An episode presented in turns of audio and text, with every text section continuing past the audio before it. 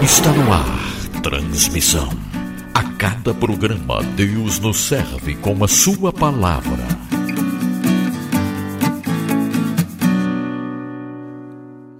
Olá, querido ouvinte, bem-vindo ao Transmissão, um programa do Tel Ligado em parceria com o Bibotalk.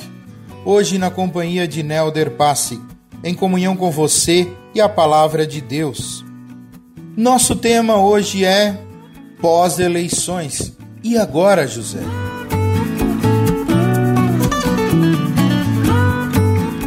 Querido ouvinte, o primeiro turno das eleições no Brasil já passou. Talvez alguém daqueles que você escolheu para depositar o seu voto de confiança já tenha sido eleito ou não. Porém, em todo o Brasil haverá segundo turno das eleições. Isso porque a disputa presidencial não foi definida ainda. Por mim, gostaria que isso tivesse acabado, não pensando nesse ou naquele candidato, mas por pensar no bem das pessoas. Fico muito triste ao ver vários amigos e amigas brigando e deixando de se falar por causa da escolha política do outro.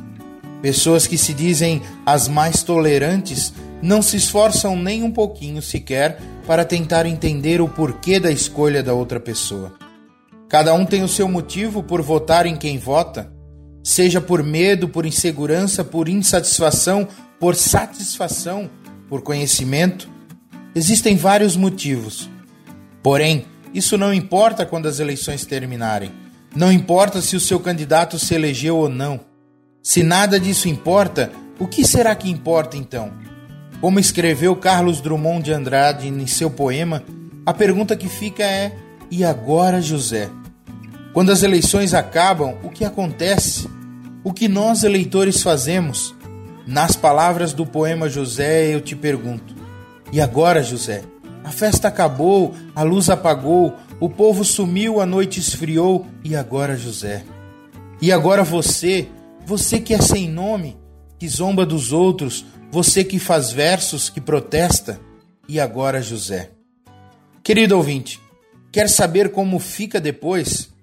Então fique conosco e ouça com atenção o que a palavra de Deus fala sobre este tema a partir de 1 Timóteo capítulo 2, versículos 1 até 8.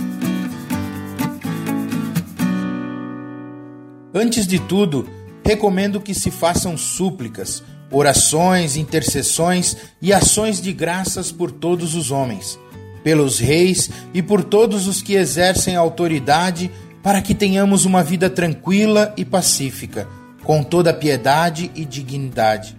Isso é bom e agradável perante Deus, nosso Salvador, que deseja que todos os homens sejam salvos e cheguem ao conhecimento da verdade.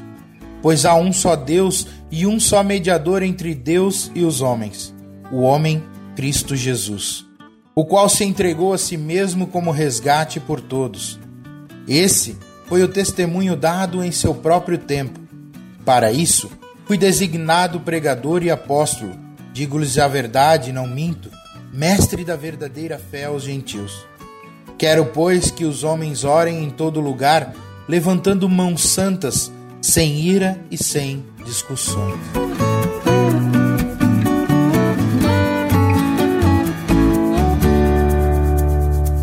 Querido ouvinte, o poema José, de Carlos Drummond de Andrade, foi publicado originalmente em 1942 na coletânea Poesias. E ele ilustra o sentimento de solidão e abandono do indivíduo na cidade grande, a sua falta de esperança e a sensação de que está perdido na vida sem saber que caminho tomar. Olhando esse poema e prestando atenção na sua letra, consigo ver que muitas pessoas ficam assim após as eleições, principalmente se o seu candidato não foi eleito, pois tem medo do outro candidato, das possibilidades, dos seus pensamentos contrários.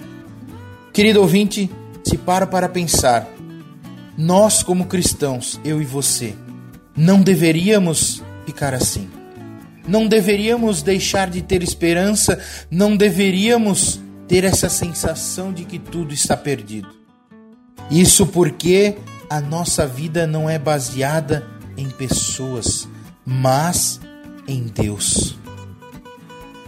Se você prestou atenção no texto bíblico que foi lido anteriormente, deve ter notado que a primeira coisa que Paulo recomenda a Timóteo nessa perícope é que ele faça súplicas, orações, intercessões e ação de graças por todos os homens, pelos reis e por todos aqueles que exercem autoridade. Querido ouvinte, a nossa função ao terminar as eleições e mesmo antes de terminar é orar, é suplicar a Deus, é interceder pela nossa nação, pelas pessoas e não só por nós mesmos, pelos nossos desejos. Nós devemos interceder por todo e qualquer político. Não importa se é alguém que nós não gostamos, se é alguém que nós não amamos. Sabe por quê, querido ouvinte? Porque isso é agradável diante de Deus, nosso Salvador. Porque Deus deseja que todos os homens sejam salvos e cheguem ao conhecimento da verdade. Querido ouvinte, todos à nossa volta são amados por Deus e Deus quer a salvação de todos eles. Querido ouvinte, devemos nós orar. E não importa se o nosso candidato será eleito ou não, mas devemos orar para aqueles que estiverem no poder. E sabe por quê, querido ouvinte? Porque a nossa salvação não depende deles, mas depende única e exclusivamente de Deus, de Jesus Cristo que veio para resgatar a todos.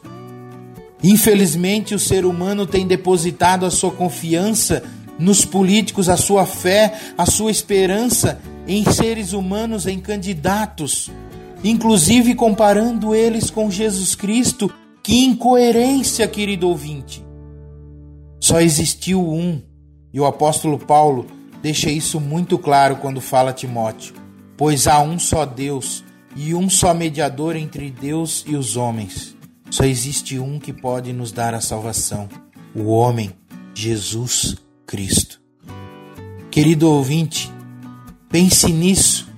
A nossa esperança não deve estar em pessoas, mas em si, ela deve estar em Deus, pois somente Deus pode mudar o coração, não importa da pessoa que seja. Mas o que que ele pede a nós? Que nós supliquemos, que nós oremos por essa mudança, que nós intercedemos pelas pessoas que estiverem no poder e também que nós agradecemos por aqueles que sejam bons homens, por aqueles que buscam e que fazem o que é certo.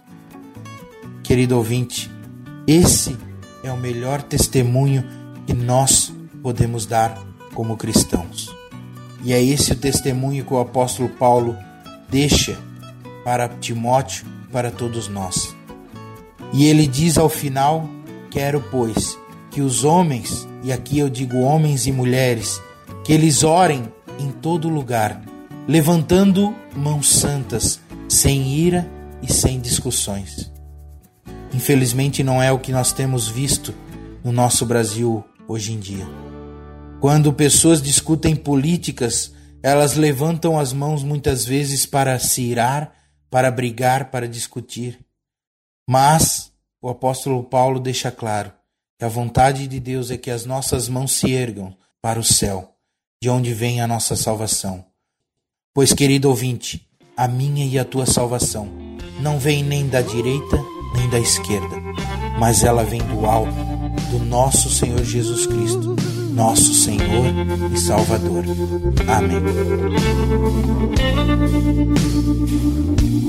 Um dia a gente aprende a confiar em um Deus que faz milagres, que ouve a nossa oração, que se faz presente aqui. Um dia a gente aprende a dar um passo só de cada vez, mas sem duvidar mas sem duvidar